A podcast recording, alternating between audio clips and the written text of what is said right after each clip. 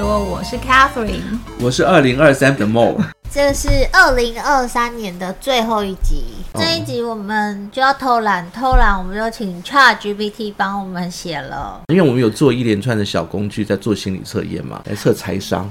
对，这是财务智商的部分，然后我们会有心理测验，所以大家可以之后可以上去玩玩一下，哎，你的心理测验的结果，看看你到底是财商能力怎么样，然后潜在的财商能力。对，我要讲的是，因为那个整个心理测验的测验题跟他回答的内容，我们其实都觉得我们自己讲可能就是可能编的不好，然后也准确度也不高，所以呢，我们就跟 ChatGPT 然后来去做一个对谈。当然我们。找 ChatGPT 的时候，我们第一个先设定他要用什么身份回答。我们设定的身份呢，其实是。诺贝尔经济学家，哦、然后 对对对对对，都是梦设定，梦很会用 ChatGPT。诺贝尔心理学家这样，诺贝尔经济学家加心理学家，还有就是是诺贝尔心理学吗？类似像没有，你你也可以指名道姓说我要哪个人这样子，但是基本上来讲，他去搜寻的范围就会从这些人的著作啊、言行，对，真的心理学家跟经济学家，他有这样的知识背景放在后面跟我在做对谈这样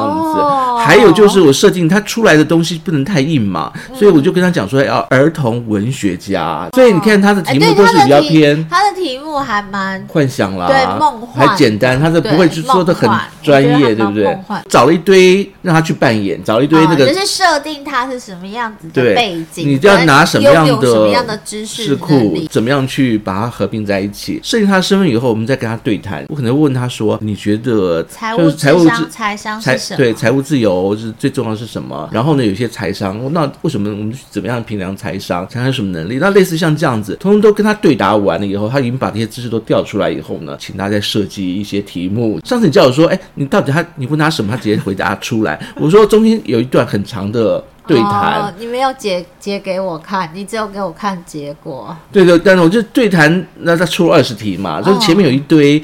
对话这样，所以我们就是根据就是它的设定，你就把它这样想好了，它是模拟一个假的专家嘛，嗯、但是用的是真的专家的知识库。假想我们这次的那个话题是针对我们去访谈的一位诺贝尔经济学家 这样子，再加心理学家，再加儿童文学家，对对对对，然后呢那个 听起来好厉害。然后你就要把它设定的很厉害啊，偷懒也是要有偷懒的前提嘛，这样。然后我们把这个对谈的对话整理成今天的 podcast。那我先前言再多讲一下，嗯、我觉得梦真的很会用 ChatGPT。我之前在用的时候，就是自己我只会叫他帮我改写，后来发现哦，原来 ChatGPT 你要给他设定值，就是你要告诉他说你现在要用什么样的资料。我我很我很怀疑，我们去年有做过那个 ChatGPT 的专题，有有有有那一集收听率超。高的，真的吗？可是我已经讲了，我现在讲的我的动作就是在那题。那边就已经就解释过啦啊。我觉得 ChatGPT 还蛮好玩。然后我因为 Mo 有给我就是题目跟答案，然后答案我就不是很满意他的答案，就是分类，就是你测验出来的结果，我就跟他讲说，哎，你可以帮我用那个比较有趣的名称吗？所以就普通人就改了一个名称。所以我觉得大家还是可以就是去听听看我们讲 ChatGPT 那一集，然后你在使用 ChatGPT 上面，你可能会比较会用。我举简单的例子。那去年有人在问说，我有人去问那个 ChatGPT 说，哎，你知道蚂蚁上树吗？ChatGPT 就说，就是蚂蚁在树上爬，这时候觉得笑他，什么蚂蚁在树上爬？但是如果你有一个标准的设定，这样子，如果你是自然学家，蚂蚁上树就是蚂蚁爬上树啊。那如果假设说，你刚刚讲说你是一个。呃，专业的厨师这样，中国厨中菜厨师。然后呢，你刚讲蚂蚁上树，他就会告诉你蚂蚁上树是什么地方的菜，有什么特色，里面内容怎么去烹调。所以它的背景设定还蛮重要，非常重要。要求 ChatGPT 要去选择什么样的资料库来回答你。对，那这个设定如果你没有做到的话，其实它就是胡扯。没有没有，他会选择不知道你要对应什么样的资料库嘛？这样，他就自己胡胡拉资料库来。对对对，嗯，所以他可能拉了一个。跟你的问题没有。正相关的，嗯，而且还你还要设定，就是他你要什么样的答案哦？你就想说，我都已经知道答案，我干嘛要设定？不是这个意思，是比如说 ChatGPT 的话，你我随便这样讲啊，你如果假如说你是失恋，你要问 ChatGPT，你要怎么办？其实这个时间点，你不是真的要问 solution，你可能是要找同温层，让他跟你一起去骂你的男男友啊。哦，这时间你要设定说，我希望你要就是你是我的闺蜜或者怎样，然后呢要能够体谅我的心情，我们一起去宣泄这样。你跟他讲，我答案是要朝朝这个方向，啊他才会给你正确的答案哦。OK。然后呢，你还可以设设定他的心情，我刚讲他扮演的角色嘛。如果你要心理咨询，他可能会给你一些比较太正规的答案。你跟他讲说，你你是一个就是我身边就是最好的朋友这样子，你会体验我的感受，放大我的情绪。哦，这个你好好做过，我有看过 ChatGPT 跟你一起骂，嗯、对，就是你的闺蜜，然后扮演你的闺蜜，然后一起骂男友，还蛮好笑。嗯。然后我朋友最近是拿 ChatGPT 来练英文，然后他就请 GPT 考他就是英文，然后再针对他的答案，每天给他一个什么英文智慧库，然后他那天有丢给我们看哦。哦，他的智慧库好难，我一看就说你在考 GRE 啊，他的题目题库都是 GRE，就是一般人不会用到的题目，一般美国人也不知道那是什么意思，就不会用的字，我觉得好好笑。好，好，那开始好了，我们今天请来了那个诺贝尔经济学家，跟心理学家，跟心理学家，儿童文学家。对，对，我们要讨论的是财务智商。那其实，在我们的官网有算是翻译啦，就是它是一个经济组织，它主要在做的是针对所谓的财商的一个测。测验，那它里面的题目很简单，就五题。然后这个测验的对象是全世界各国各个年龄层，然后对于财务智商的能力测验。那大家如果没有玩过的话，可以去看看我们的文章，里面有翻译的题库跟答案。然后你测验完，你可以知道你自己就五题而已，你可以知道你自己大概是几分，就是一百分到零分这样子。然后我在这边要先停一下，我们这是测财商嘛？对，但是我现在要讲的，我们这一集要讲的。题目就跟我刚刚在讲的那个财务智商的测验不一样，我们这一次要讲的是财务智商的心理测验，就是我们请 ChatGPT 做的。嗯，但是。嗯有多少人之前曾曾经做过这种财商的这种分析或题目？其实没有，好像没有哦，其实没有。对，因为小的时候常常做智商，对智商。那财商是比较新的一个名词，情商好像也没有，也没有这种题目。情商有没有？对，情商也是后来才有的名词。那财商是真的很新兴的名词，也没有真的所谓的题库可以去测验你的财务智商。对，嗯、所以我刚刚讲的那个财务智商的测验，它是一个美国。不知道什么组织做出来的五五道题目，大家可以去玩玩看啦。其实它没有很困难，可是我那天有看到他们最新，就是好像二零二二还二零二三的调查，它里面提到一个东西，我觉得还蛮有趣。他说，其实全世界有非常非常非常非常多的人根本不知道利率，就是他听到利率，然后他不知道怎么算。譬如说房贷利率两 percent 好了，他其实不知道这是什么意思，或者是他不知道。两 percent，那我要还多少钱？他说这其实是非常基本的财务智商的概念，可是很多人他们其实是对于这个东西是问号，听到就是一个问号。嗯、就算是知道利率怎么算的人，他通常可能不会去算。上一次我们那个公司聚会嘛，不是问大家，贷、嗯、目前贷款利率是多少钱？大家都说啊，好低好低哦，才一啊。对，后来梦有教我们算，结果那个算完之后就觉得，哎，怎么不是这样两 percent 或是一 percent？因为你是你是要还的，如果你是要还的话，就本金摊那个两 percent。或者是一点多百分那当时啦，那个是指你要还他的利息。那利率嘛，利息吧。如果你是本金摊，你要还他本金，本金可能一再算下去以后就是两 percent 的，我记得我们那时候算完大概都是四到五 percent 啦。重点是你们在还两 percent 的时候，我们就算算是真的，我真的只还两 percent，后来发现它是宽限期的两 percent，也就是说到时候他就给你收本金了。嗯。所以之前股市很好的时候，一直有看到新闻在讨论说，我是不是要去借钱出来去买股票啊？股票五 percent 啊，可是我房贷利率才两 percent，这样我是不是赚三 percent？可是事实上，如果你算完之后发现其实没有那么大的利差。我自己跟 Mo 在录 Podcast，因为其实大家这样快一年半了。那我觉得，我觉得我有很基本的财务智商，可是跟 Mo 比起来，我其实离他很遥远。我觉得 Mo 大概就是呃博士后呃教授级，他觉得并没有，并没有，我已经做过测试了，这样子。我觉得我是普通人，我觉得你是普通人，大家都都都都还是地下。这是真的，我是普通人。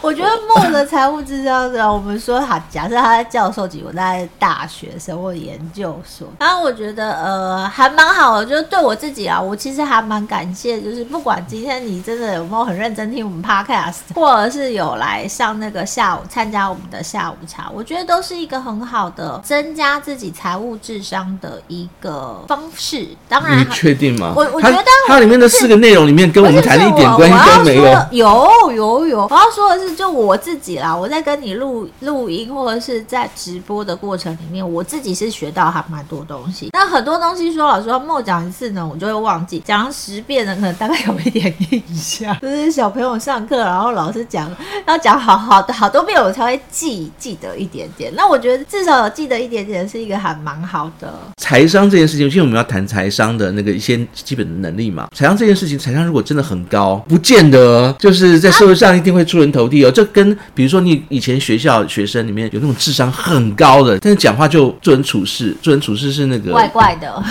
对，就那是 EQ 嘛，那才智商是 IQ 嘛，对不对？IQ 很高，可能他的 EQ 不好。然后呢，IQ 很高，EQ 很高，也不见得会赚钱，能财务自由，这就是要看的。FQ 就是财务智商，你很会赚钱，也不代表你会财务自由。嗯，我觉得财商的面向其实非常的广。那我觉得我自己在透过就是我们在做公司的东西，然后 Podcast 直播，我有慢慢的增加这样子的能力。那你说增加这能力可以干嘛呢？会不会帮助我赚更多的钱？好像也没有，我还是认真的在工作。我觉得学新东西还蛮好的，这也是一这就是一种呃新的对于我的大脑的 training，对于我的财务自由之后的退休生活也是有帮助。不然我到时候就老人痴呆了，有那么多钱要干嘛？我们现在开始讲一下 ChatGPT 认为的财务智商有四大能力。第一个是要提高收入的能力，就是想办法让你有各种不同提高收入的能力。你要不要讲一下这个建议？ChatGPT 已经告诉我们了，这样子就是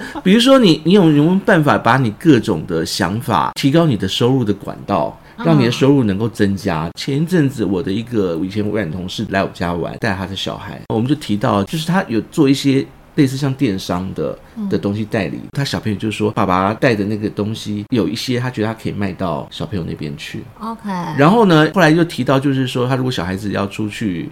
念书的话，他可以就是买中国的东西，或者代买，然后从淘宝上依次把它买过来。他儿子在这边算，就是说啊，那如果假设说他去念书，如果假设说爸爸资助他，然后那些东西，或者是他能够去做这些代理的东西的话，他能够能够赚多少钱？他马上就开始算了。然后呢，就说爸，你应该给我多少钱？我大概可以做多少的生意？他明明是去念书，那但是可以利用各种想法，那这种就是要生意小孩，就是他可能就是可以随时的那个。我也听过以前我的一些朋友以前在念那个。个北窑的时候，北窑是校庆嘛，大家都去玩。他前面卖，他他在前面卖弹珠汽水，嗯、趁人潮。巴巴菲特一样。呃，生意小孩是一种，但是我觉得像你女儿也很棒啊。她最近不是换公司嘛？她其实当初只是单纯的想要去 interview，然后培养自己 interview 的能力。能力没想到她在 interview 可能表现的非常好，所以几乎每一家公司都给她 offer。她觉得这个好像很好赚，因为她后来去 interview 的那个呃原因不是真的为了要跳槽，而是因为他想说到底能够测试，到底能够他把他的薪水加到多少？对，他只是要测试自己的能力。对，然后没想到每一个公司都给他新的 offer，而且都有帮他加薪。他在这个 interview 的过程里面，就是可能选了四五家当练习，然后最后真的选了一家换了公司，那他的加薪幅度可能有十到二十 percent，这也是一种很好的提高收入的能力。我要再讲一个他们小时候的例子。呃，我们家两个小朋友小的时候，因为我们家不给零用钱，我们家是给工作金，所以他们的那个零用钱要靠自己的方式去赚。那个时候流行一个东西叫做英雄联盟 （LOL），我女儿跟儿子就是都去上面。YouTube 上面去播一段相关的宣传的广，也不是宣传广告了，就是他们自己准备的一些东西，准备一个影片放在 YouTube，、嗯、然后去宣传 LOL 这个。对，就是连到 LOL 上这样子。嗯、我儿子就是录了很多精彩的战役，就是他怎么就是他怎么打的很厉害。对，那我女儿呢，她准备的就是你怎么样去注册注册账号。注册账号，step by step。结果后来呢，那个没有多久以后，我发现我女儿把里面所有的皮肤都买了，那个换成美金都要可能要好几千，买了很多道具，全部都买了，而且还有剩很多钱。最后他们就就去查，讲我其实我还是去查的啦，因为他觉得他的影片效果没那么好，收入没那么多。他去查发现那个我女儿她是美眉的第一名，哇，美眉影片第一名，这么厉害。然后第一名，然后他就问我说，为什么美眉会第一名？我就跟他讲说，你的那个太难了，这样子。哦，因为它很高段。对，美美那个是入。入门的门槛，他觉得有兴趣的话，第一个要知道的就是就是怎么怎么进去玩，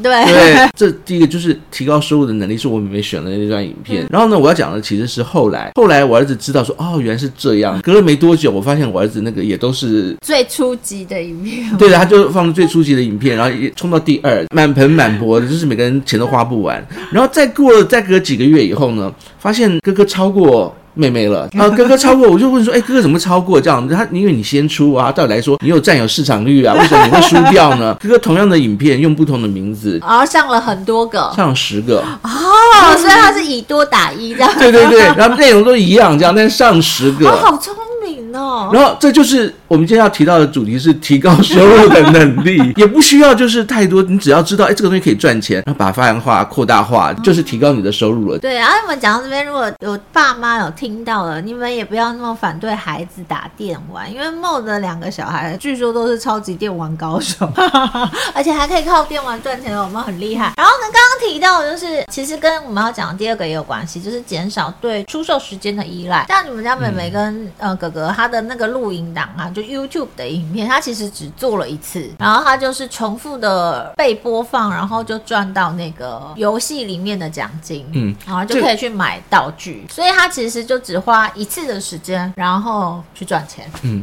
那超棒的。其实这个能力他是 呃，希望就是因为人的时间是有限的嘛，才二十四小时嘛，你的金额再高，你也只能赚这个钱。我我觉得这个例子很常见的，因为我以前的工作是 consultant，一小时如果卖个。两千五美金的话呢？那、嗯、因为你们公司是有规定，你的 consultant fee 是一小时是多少？两千五美金。嗯、就算是这个你再提高，像我有之前有在做那个 Nokia 的 ERP，他们给的薪水是我们本身要求的两倍，所以是五千美金。对，然后呢，而且是一小时五千，包食宿嘛，我人过去，嗯、然后去帮他们装，即使不在做事，我也有这个五千美金可以赚。嗯、话说回来，你最多时间就是我就只有二十四小时，比起其他的，比如说我们的 Account Manager，我们 Account Manager 酒，它不是卖时间，它是卖数量。你去谈一次，你只要把那个数量谈高，它的那个利润 commission 就会就变高。这样比较起来，就是。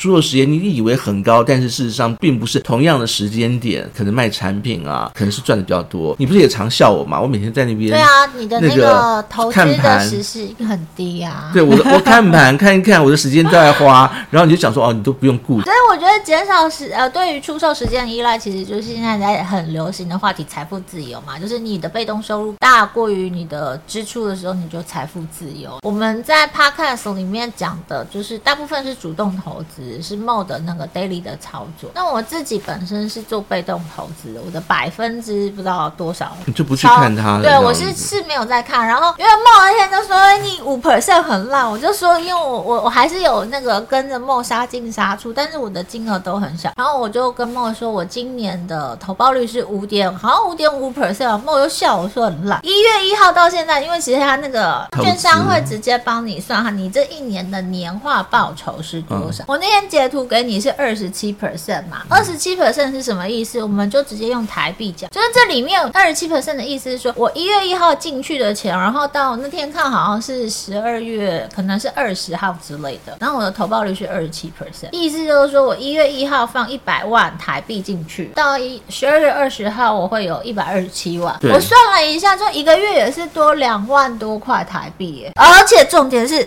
我什么事情都没做，我是真的什么事情都没有做。所以你看我私心超高，有没有？我终于知道为什么你会喜欢那个巴菲特了。巴菲特他是一个生意小孩，你知道吗？我知道啊，我也是生意小，小时候就从他 他家拿那个不要钱的糖果，然后去学校卖，而且还卖的比较高。重点是你们现在知道的这个消息是他小时候的嘛？有一个是你们大概都知道的，前一阵子他不是有出卖他的午餐时间吗？啊，有啊，去跟他吃饭要付多少？对你，你们不去买他，他。他也要吃饭啊，你去买了他，要付他不知道几百万这样子，还要请他吃饭。平常就是把这个时间都叠在一起，那个时间反正就是在那边嘛，就增加他提升他的收入，也增加他出售时间的。请我吃饭的话，我也可以跟你们分享一下我的被动收入的操作。你跟巴菲特的差别就是他有对外面正正式贩卖，贩卖他已经被占用的时间，你要跟大家讲，把我们东西放在网站上啊。我我认真。讲一下，就是我做这个就是长期的投资，真的他没有花很多的时间，就是我真的什么，我今年真的什么事都没有做，我我唯一有做就 Mo 叫我进去买东西，那都是主动操作，我的被动操作其实真的就是呃时间到然后固定去买。固定的股数就这样，也没有卖出，完全没有卖出，中间起起伏伏，涨涨跌跌，然后到年底是二十七 percent。我那天看到二十七 percent，其实我自己有吓到，因为没想到今年的股市就是涨这么多。然后，但是因为我我也就是都没干嘛。第三个是快速学习财富的知识能力。其实我相信有很多的很多的人，他其实财商是非常的高，就是我刚才讲那种生意小孩，但是他只要知道了有这个方法，他可能就可以。是拿来赚钱。但我想要讲的是，大家其实对于理财投资其实是有抗拒的。大部分的人，嗯、我们最近会做呃另外一个节目，就是我们有另外一个 podcast 是玩到八十岁。我们接下来会有访问，就是。我们受访者他们的理财观念，我觉得还蛮有趣的，就可以去听听看别人都是怎么理财，然后听听看别人在理财上面的困扰，其实可能都跟你一样。那我觉得我自己也是，我就是很小开始，然后想要学这个东西，其实也是拼拼凑凑，然后看了很多书，不是，是真的有好多要学哦。对对对，我就看了很多书，然后才建立自己的理财价值观，因为。跟你开始做 podcast 下午茶，然后我才学到你对于杠杆的操作，因为这这一块我真的很弱，我我其实是一个很胆小的人，所以我其实不太喜欢你做杠杆的操作。所以我在看你怎么做负债跟资产的增加的这一块，我其实是很羡慕。然后我有一直偷偷在理解你的操作方式，对，那我还没有勇气去做这件事情。我可以现场做一个 做一个调查吗？因为我们今天这个题目提到的是快速学习。财富的知识的能力，我先问，就是问，如果有在听的人哦，今天你如果想，我们刚刚讲到增加财富嘛，管道等等之类，如果你想要要发财，就拿发财这两个字而言好了，你会想到的管道有哪些？第一个是买彩券啊，几率很低。还有呢？还有还有呢？财务自由嘛？上次你说离婚，呃，有点类似像拆股的意思这样子，分公司 离婚，然后把他钱都拿过来，我就啊，这是内斗吧？正 经管道，我刚刚讲都正经管道。对啊，我想正经管道其实很多。你如果去访问的话，我们最近还有就是访问到八十岁，那我问他讲说，哎，那平常怎么理财？你都用什么方法去增加你的财富？他说他买房子，一般人都会想到买房子。哎，对，我然后呢，主要就说完了买不起，我从一辈子没办法发财了。我要讲的就是，其实。其实我们光是听我们的 podcast 或者是进到我们下载或看到我们的网站，你会发现赚钱的管道很多。比如说像是股票，你刚刚提到二十七点多趴嘛，什么事都不做。股票完还有啊，还有债啊，保险、理专、定存、定存嘛，存股嘛。今年就很多定存，方法都给你了。像你不是提到存股嘛？但是我觉得，我个人觉得，你为什么会最近会对选择权有兴趣？是因为我上提到你可以用选择权代替存股，而且对，然后再去赚那个权利金。对，但是你就要了解就比较多的。对对对，我就花时间在这里。嗯，那买房子呢？其实其中一。一项也是一种，那我觉得买房子是一个很棒的存钱方式。但是台湾人很喜欢用买房子这件事。对，所以如果假如说你快速的拥有快速学习能力，你就马上把这一些能够赚钱的资讯都掌握到，这样。而且我不是讲离婚那种，离婚只能离一次嘛。这些方法很多，但是你知道越多，你就可以越来越常去选用它。对，你可以操作，嗯、就是你可以有不同的操作方式。那所以像我刚刚讲，我今年也做了还蛮多定存，因为刚好今年美金的定存就是很好。嘛，嗯、就是可能都有至少三 percent，然后五 percent、六 percent 的都很多，所以你就是把钱拿去定存，然后就哎，什么事都不用做，就会多一多一点点钱，嗯、觉得也很棒。增加自己的财富知识的能力，是让你可以在时间点对的时候，你做出正确的投资的判断，嗯，有更多可以选择。对对对对，那我觉得大家不要排斥，因为它就是像你学一个新东西，小时候学数学、英文，然后中文，然后历史、地理、物理、化学。学是一样的概念。那当你知道的越多，你就有能力去判断，而且去判别这个是不是诈骗，然后或者是这个是不是真的可以为你带来财富的增加。讲到这个，我真的要提一下最近周遭发生的事情。我们刚刚不是提到那个结婚离婚吗？对不对？嗯、对。我周遭真的就是有一个亲戚朋友就是要离婚，面临到离婚的状态。结果你知道吗？他们谈判正好在我家谈，不懂得财务的，不懂得这个差很多，一句话都说不出来。哦、就是有一方是、呃、完全。知道家里财务状况，一方是完全不知道家里财务状况，嗯，然后两边要做资产的分割的时候，其实会有很大很大的落差，落差，因为你根本不知道你要怎么去要东西，对，或是要怎么拿东西，该怎么样分，或者是还你也不知道啊，对方提的要求好不好或对不对，对。不对，公不公平？这个也是基本上来讲，离婚不会那么多次嘛，但他只要离一次，那就会心痛哦。这个是创造正现金流的能力，这个听起来好像更低一点有。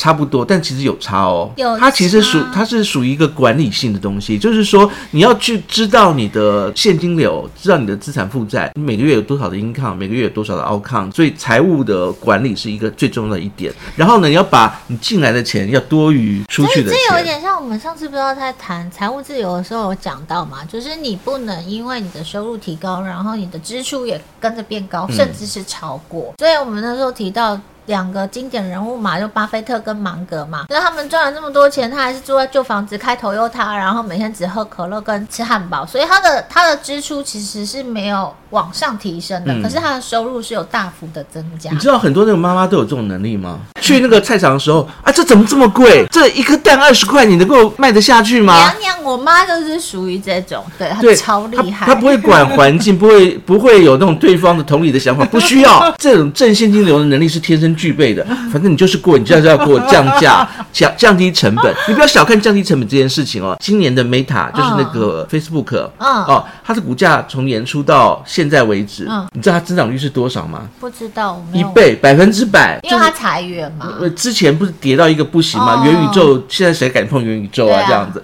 跌到一个不行嘛，然后跌到不行以后呢，它怎么起来的？就是今天怎么样把那个跌到不行的那个股价拉到一倍的裁员？你刚刚提到裁员，因为我看到 Spotify 好像也是同样的状况，嗯、就是他们说，哎，我今天早上才看到新闻说，分析师评断 Spotify 今年获利会往上，就未来获利会往上提升，所以他们调升它的股股价的预测。那有一个原因就是因为它 Spotify 裁员，所以就是大幅裁员，所以减少每裁一次，它的股票就。涨一次，它就是一个提升，就是创造正现金流的能力。因为你看到是哦，裁员才这么多，财报出来以后，华尔街分析师看到就是说，哇，你好会省，对，你的成本又往上，你的现正现金流又往上翻了一倍，于是他就给你把那个股价。在这里我要自己骂一下自己，就是记得来约我吃午餐的原因，是因为我觉得我在做呃现金控管真的还蛮厉害的。我我说的不是个人，我说的是公司，个人也是啊。对对对，我自己他可以为了 正现金流只吃饼干，你知道吗？没有，不是这样。我要讲的是我的公司营收没不一定很大，对，有时候要冲营收你冲不上去，但是我的成本控制都控制的还蛮好的。这心要狠啦，这样子对对对，对自己吃饼干的时候也是一样。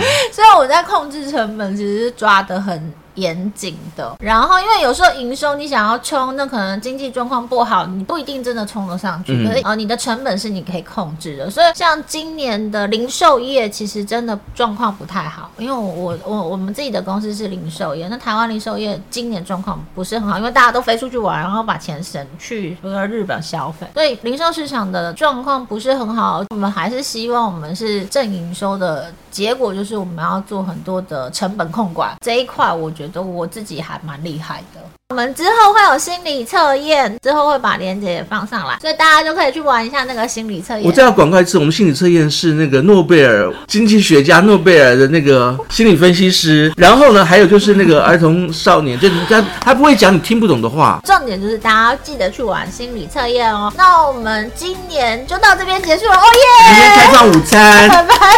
拜拜。